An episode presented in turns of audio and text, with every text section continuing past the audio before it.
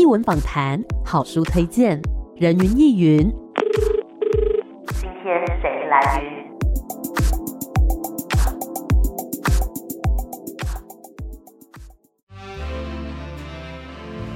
人云亦云，今天我来云。今天呢，人云亦云在空中要带大家来读一本我觉得很有气质的散文集哦。这本散文集呢是来自有路文化出版的《隐身术》，欢迎作者黄庭玉老师。老师你好，Hello Amy，Hello 各位听众朋友，大家好。是老师是不是比较少在空中跟大家说话呢？对啊，我都是现场的，都是第一线的，面对面的。是，所以我们今天呢很开心可以让听众朋友们还有读者朋友们听到老师的声音哦。想要先问一下老师，书名为什么取叫做《隐身术》呢？《隐身术》这本书就是当初在书稿交给出版社有录之前，那我自己先整理各篇的文章嘛。那我发现说这些文章谈的概念有很多相似的，比方说藏在水底下的啊，然后哑。我说不出口，无声，然后隐忍的、孤独的，然后所以我就以其中一篇文章就叫《隐身术》来概括它。那我觉得“隐身”这两个字也蛮贴合这几年疫情之下，然后戴起口罩的状态。哦，好像防疫共识就让遮掩变得名正言顺了这样子。嗯，是，所以这个“隐身术”呢，它背后有不同的含义。那想要问一下老师，为什么是选择在此时此刻这个？moment 诞生这一本书呢，其实也要从第一本书谈起，就是那算是一个启动吧。因为我觉得写作，而且可以出版，它启动了一个可以。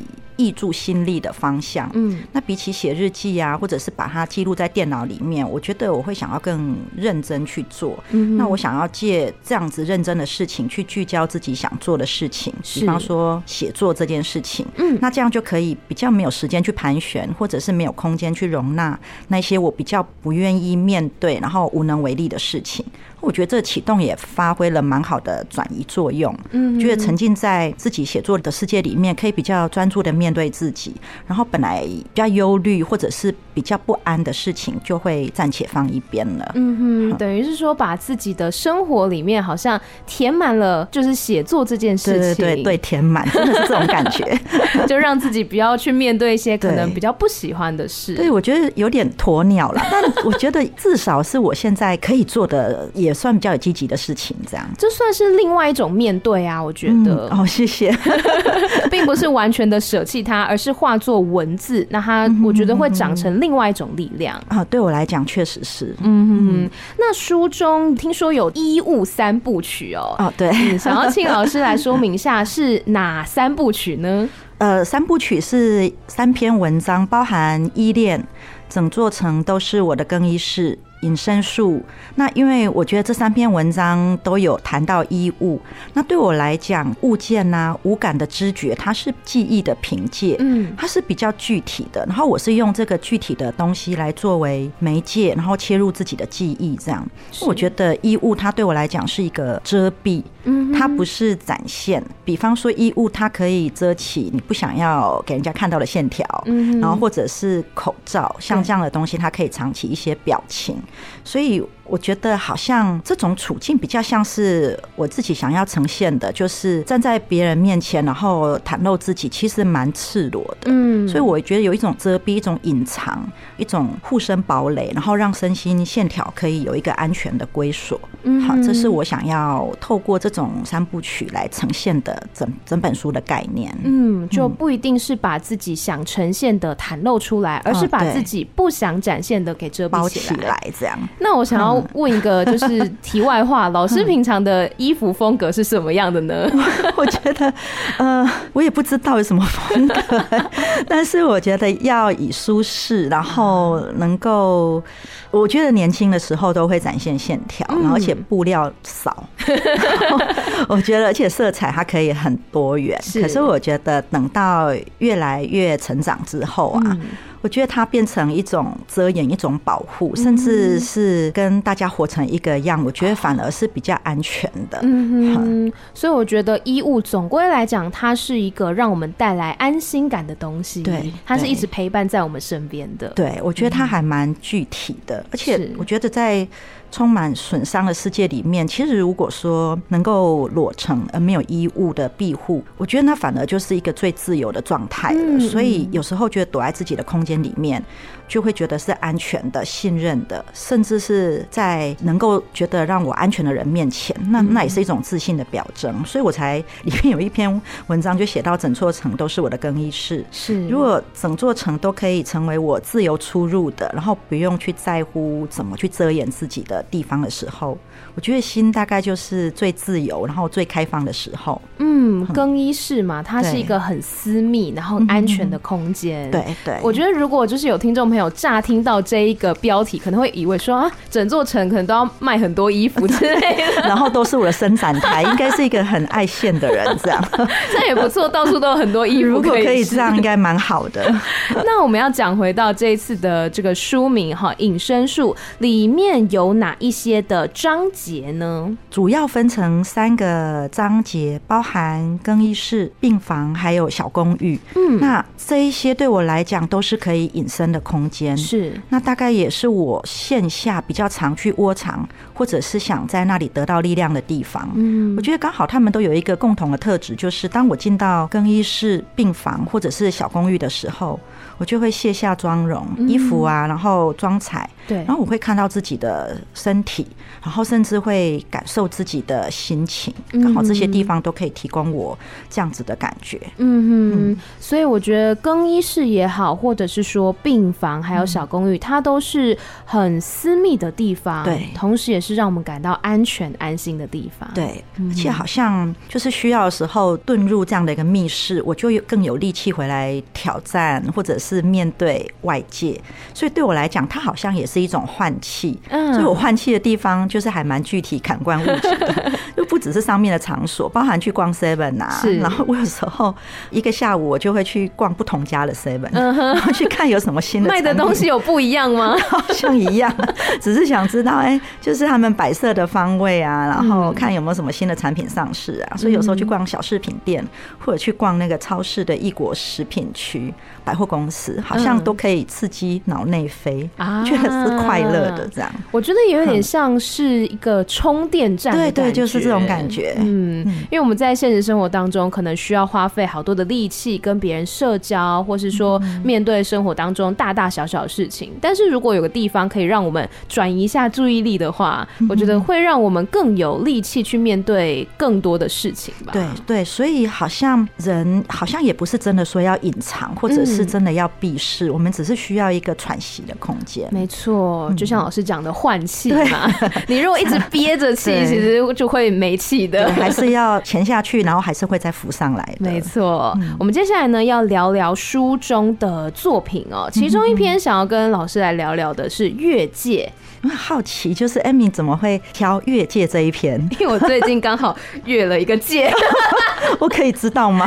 对，就是就是人跟人之间的相处，我一直都觉得要有所谓的边界感。哦、对对。然后，其实边界感这件事情，它不是一个这么具体的，或是说每个人的边界感其实都不一样啊。对，对，这就是困难的地方。对，所以想要听听老师对于这个界限的一个想法。对，这一篇确实谈的是一种蛮微妙的人我距离，还有互动关系。那因为这几年因为疫情的关系，所以就是会有一个标语式的口号，就是人们会紧接着爱有多深，距离就应该要有多远。嗯，然后人我之间的距离就会拉开。对，那这个拉开变得有点冠冕堂皇的。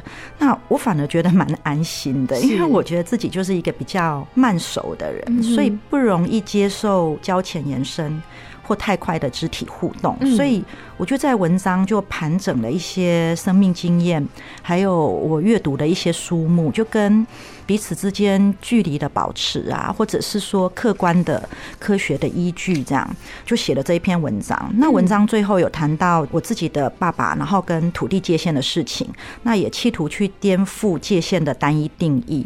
我觉得有一些人，我们可能会看着他好像一再允许被越界，嗯，然后在旁边会有一点着急，嗯。可后来从这些事情看到，会发现有些人他对界限是很在乎的，那可是对有些人来讲。可能他心里会有比界限还更重要的事情哦。如果说今天有一个身旁的人越界了，老师你会怎么样跟他反应，或是会不会反应呢？我觉得以自己过往的经验都是隐忍，然后到一直觉得好像不太对劲的时候，然后才会警觉。嗯哼。可是通常那个界限都已经跨过了啊，就是会觉得被侵犯、被欺负，或者是。是觉得嗯那样不太好，嗯，就像文章里面提到的小至东西，比方说粉扑啊、睫毛膏，小至或者是笔这些事情，然后大到肢体的接触，嗯，那如果是好处理的，顶多那些东西就不要了，是。可是有一些事情就会觉得是不舒服，嗯哼，然后自己就会去思考这一些界限的问题，然后也会反思我有没有说话。或者是肢体超越了界限，让别人不舒服的地方。嗯哼，我很喜欢老师在就是开头的时候讲到那个在巴厘岛摸小孩的头这件事情，可以老师分享一下吗？我觉得小孩就是很可爱啊，然后我们自然而然就会想去摸他。对。可是后来当导游那样提的时候，其实我蛮讶异的，就是我们习以为常的事情，可是其实在不同人的眼中，他有时候是一个禁忌。对。就像有一次我们是带小朋友出去玩，然后外国人看到 就是东方的小孩，然后觉得小小的，然后头发黑黑很可爱，他就用力的去拉他的脸，然后那个脸拉出很长的皮的距离，我们很心疼，但是但是他们觉得好可爱哦，这样。嗯，对，所以其实我们自己可能习以为常的事情，也许在不同的国家、不同的文化里面，它是一个禁忌。啊，对，或者说对别人家的这个父母来讲，他觉得是很心疼的一件事啊，他 拉的像橡皮筋一样。对啊，我家的宝贝，我都没有这样子捏他。了，我家皮那么嫩，这样。对，所以不管是说在待人接物上面，或者是说呢，真的日常相处里面，我觉得边界感这件事情还是相当重要的。嗯，对，刚才有提到疫情的关系，好像这边界的拉开，好像变成有一点正当，然后隐藏也变得理所当然。是，然后不知道说对一些人来讲，他会不会觉得反而是一种堡垒，提供自己一个往后退的空间？嗯，我觉得对我来讲好像是，是，就觉得好像到现在上课都还是戴着口罩。哦，对，然后就觉得嗯，好像有一些表情藏起来，嗯，然后也觉得还蛮安心的。嗯，我觉得有些时候把自己呢不要这么完全的袒露出来，保留一些空间给自己，也是让自己比较安心的一个方式啦。对，所以听说就是当之后解封，然后有一些人会有口罩拿下来的焦虑，对。然后有些人就说啊，会不会有口罩骗子的问题啊？我觉得那又是另外一个问题。大家可能就可以回想一下，说在三年前左右，当时的我们是怎么样过的，接下来就可以怎么样过。对，但是好像这时间真的是会养就一种习惯。嗯嗯，都是需要去练习。对对，都要慢慢去适应。好，我们先稍微休息一下，待会再继续回到人云亦云。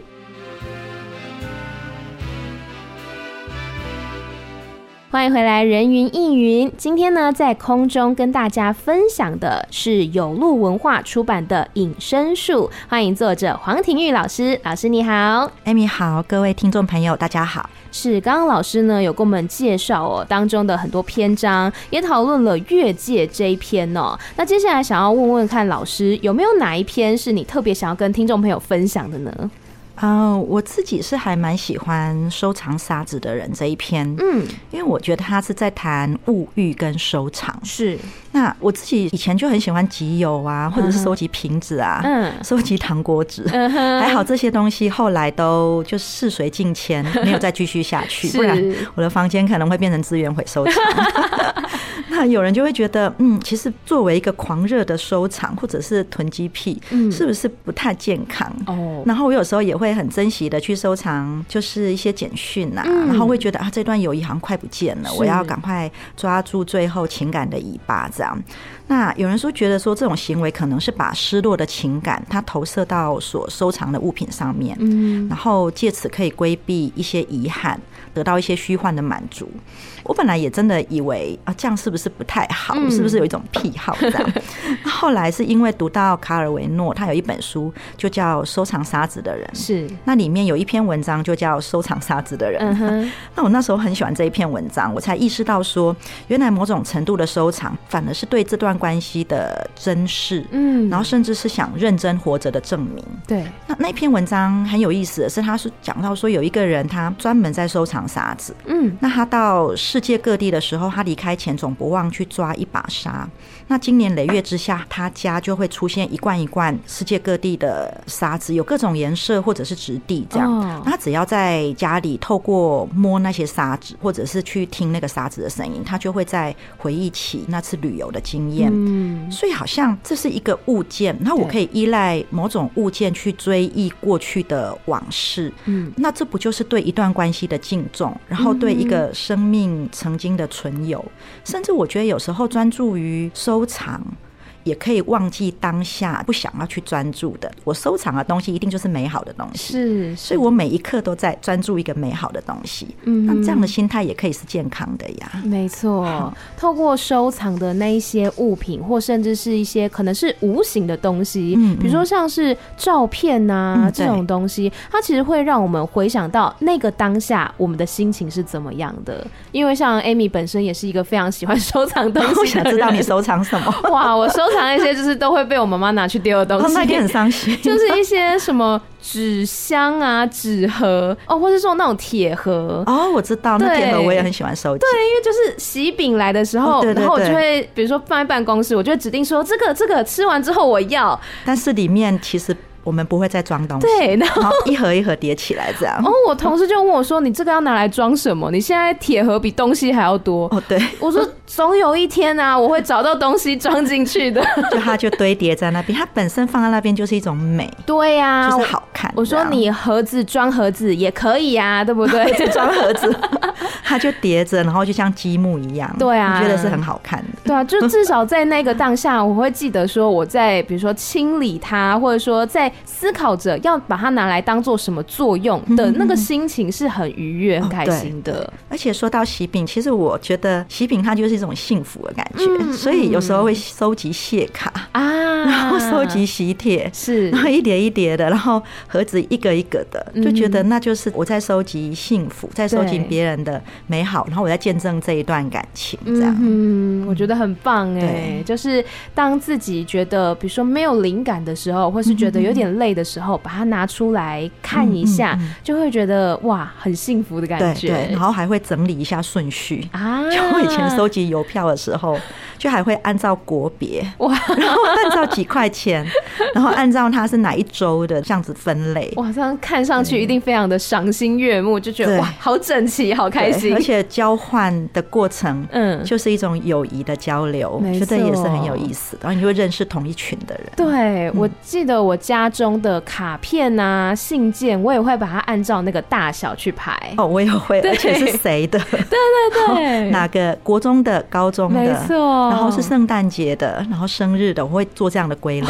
分类分的超级细，光是分类就可以耗一个下午。我觉得光是专注这件事情，我好像就在做我喜欢的事情，嗯、很疗愈。对对，光是这种机械动作都很疗愈。没错，喜欢。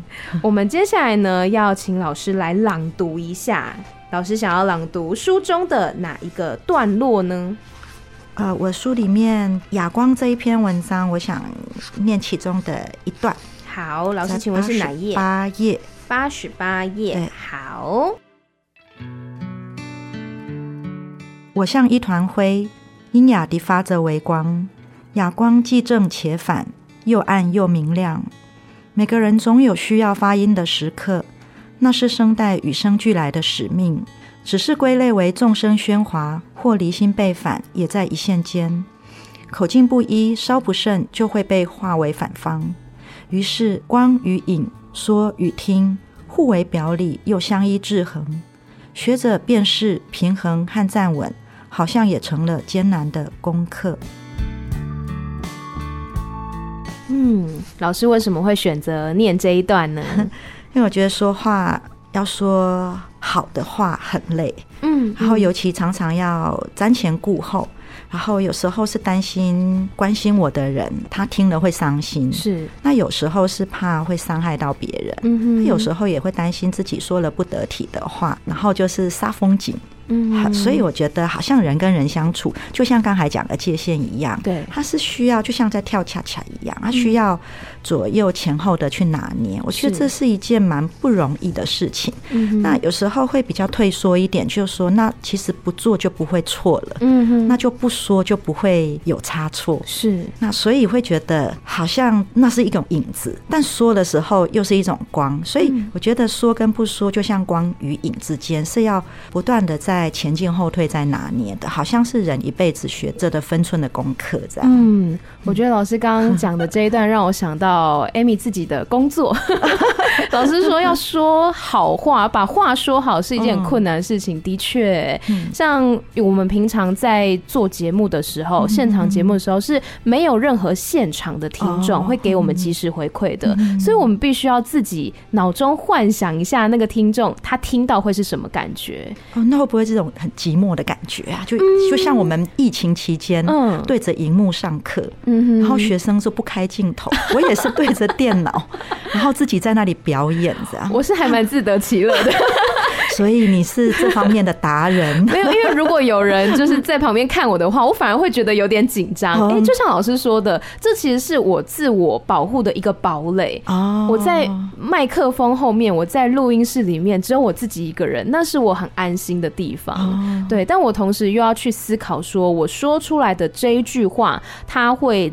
造成什么样的影响，或是我选择说与不说，这之间的那个权衡是要怎么样来进行？所以，即便没有一个实体的观众，可是我们心里还是会假设一个情境，对，去顾虑别人的感受，这样。嗯，没错。所以我觉得。真的哎，有些事情你做跟不做，它真的就像光跟影一样，嗯嗯、它就是一念之间而已。对对，嗯哼。那接下来要换我朗读了。哦，好好期待哦。老师，我跟你说，因为我在读这一本的时候呢，因为我会在读书的时候，我看到我喜欢的段落什么，我都会 po 到我的 IG 的现实动态。哦、然后我在某一个晚上吧，我就是连续 po 了大概有十几篇。哦，真的吗？我好多朋友就来问我说，这本是是哪一本书啊？你很喜欢，然后因为他们也很喜欢，因为他们看到有些段落，就觉得说哇很有感觉这样子。真的，因为有些人说哦，还有一些警句这样子，嗯，然后就会觉得哦很揪心，被戳到了。我想要读的这一段呢，是我觉得全部的篇章段落里面我最最有感觉的。嗯，是六十三页，六十三页，然后整座城都是我的更衣室。我不断在人我关系里经验失落，意识到自己的微妙，从而学会悬崖勒马，抑制热情，警告自己掏心掏肺可是会要命的。这背后存在一个认知是：我是之一，而非唯一。我不必然是不可替代的存在。这样的归因并非天生，那是在一些紧密互动中屡屡发现。过度投入的自己不过是个局外人，随之汇流而成的结论，诸如对方陷溺时，你想当个称职浮木，尽管不谙水性，仍执意把自己往水里抛，而其实他的呼喊已引来浮木四起，你并非唯一。过度投入只是愈发显露自己的困窘。我们远不及那些轻易付出便能利落发挥力量的人，甚少人能领会穷人的一百块，其心意并不比富人的一百万廉价。然而，在速效名利的场子里，谁会关注心意这档事呢？哇，嗯，好有感觉哦。老师为什么会写下这样子的一个字句呢？啊、呃，真的是生命经验，嗯，然后会觉得热情这件事情它也是关乎界限的。对。然后在人我互动里面，有时候我们是非常的想要去付出什么，嗯，那那个付出的过程之中，呃，有时候会觉得失落的原因是别人他可能不会去接到那个球，是，然后或者是对别人来讲，我们的付出原来是那么的微妙，嗯，可是我已经付出我的所有了，对，他会觉得没有被看见。或者是没有被珍惜，嗯，他有时候会觉得好不值得哦，嗯，没错，所以就觉得其实写这篇文章的时候，他是蛮悲伤的，然后他越悲伤就越浮华，嗯、就是透过一种很物质、很物欲、很感官的这一种呼喊，嗯，然后来包装自己很脆弱的那一颗心。我觉得我真的就是很有感，因为真的，我常常会怎么说，希望自己是别人心中的 最重要的，对，最重要的 one and only。但是常常发现，我其实只是其中一个朋友，其中一个同事，一个同学，但是他可能对我来说是最重要的朋友之类的。我也常常有这种感觉，对，所以就会觉得说很，有时候会有点不甘心吧，就觉得凭什么啊？好像没有对等那种感觉。对啊，我把你想的那么重要，可是你却不是这样想我，可是又没有办法去勉强。对对，就是这种感觉。所以有时候只能自己知道，就这样。有时候就告诉自己，嗯，要。懂得保护自己，或者是悬崖勒马，然后告诉自己，这个情感的付出，我如果甘愿，那我就知道就好。然后如果失落了，我也必须去接受。我只能做到这样子而已，好像没有办法说非常的宽容，嗯，然后去接纳太多的可能性。是，只能先从自己这地方做起，然后讲这样子的话。这样，我之前曾经把我这样子的烦恼有跟一个朋友说，然后因为。那个局面就是，我觉得我好像快要被取代了，oh, 对我好像不再是那么特别的存在了。嗯、他就说不会啊，不一样的。对对，他说每一个人都是不一样的，嗯、所以不会说什么我今天本来把事情都跟你讲，然后后来都只跟他讲，不会，就会变成说我跟你们讲的事情是不一样的。Oh. 对，因为每个人都是独一无二的，所以也没有说所谓的谁取代谁，或是说谁最重要谁不重要这样子。而且有时候成为。谁的最重要的时候，负担也是有的。嗯，就是我们可能必须全面的去照顾对方的感受，对，或者是全面的去负担对方的重量。嗯，那也不见得是我们的能力能够负荷的。对，所以当我们有时候是之一的时候，也给自己一点喘息的机会。没错，真的，因为当你是他的唯一，他会把他所有好的、不好的，对。光明的、黑暗的一面，全部都往你身上丢。但你，你可能原本是看到他光明的一面，你就会发现说，哦。原来不是我想象的这样子，对对、嗯，会觉得压力有点大吧？对，所以一起分摊也是好的。对啊，就成为之一 也没有什么不好啦。而且我可以成为很多人的之一。对啊，我觉得可以成为很多人的之一，也是一件很棒的事啊。对，对嗯，就是有时候从不同的面向去看到自己的存在价值的时候，是就会对这个唯一的定义有一点翻转。嗯，没错。那我们今天讲到老师这本作品叫《隐身术》嘛，啊，对。想要问一下老师，你觉得隐跟显的差别在哪里呢？我觉得蛮讶异，就是 Amy 有发现这个对照，因为其实我发现我在写隐身术，那既然我要隐，那我为什么又要显？嗯，我既然藏下去不说，为什么我又要写出来，然后还要跟人分享？那所以我自己也在思考这个矛盾，它是不是带有某一种反骨？嗯，就是我想躲藏，可是却选择散文这么非虚构的、这么赤裸的文类入手，然后还把文字分享出来。或许是我的内在还是有什么东西想要说话。然后我还是渴望对话的，对，而且我觉得其实很多事情它是相对的，也就是说像美丑相对，然后有无相生，前后相应，那隐跟藏它也是相反相生的，是，所以我觉得有时候我在隐藏某一个东西，是不是我也在拣选可以显现的他物，也就是我已经把想要藏的处理好的筛选好了，嗯，然后我选择可以分享的，愿意说的。甚至是转移焦点的，嗯，那也是另外一种隐藏。嗯，在整个过程当中，其实是不断的挑选的过程，对，不断的去选择什么我要显，什么我要隐，对，所以最后大家看到的这个结果是已经挑选之后的结果，它可能是一种制约或者是自我防卫机转的结果，嗯，或者是一种习惯积累而来的，知道说哪一些说出来是放松的，然后不会伤害到别人的，然后或者是可以保护自己的，是，然后有一些他可能还是不适合这个时机说，那也许某一天我觉得我放心了。或者是我觉得时间到了，那我们就分享出来，这样。我觉得不管是对于老师本身，或是对于读者来讲，都是好像建构了一个安全的堡垒一样。我觉得好像是这样子，没错。而且所以才会说，说来也不是要隐遁，嗯，就隐身好像也不是真的要隐遁，最终还是要回来立身处世的，没错。只是暂时躲藏，找一个方式说话而已。嗯哼。那今天呢，黄庭玉老师跟我们分享了关于隐身术里面的很多想法，还有呢作品。最后，老师还没有什么话想要对听众朋友说的呢？啊、呃，我希望能透过《隐身术》这本书，然后诚意的邀请各位听众朋友来到我的异想世界。那如果能够以文会友的话，会觉得蛮开心、蛮令人期待的。然后我也要在这里祝福大家，能够在日常里拥有一处令人安心的隐身处，然后从中获得力量。是我们今天呢，再次谢谢黄庭玉老师，谢谢 Amy，拜拜，拜拜。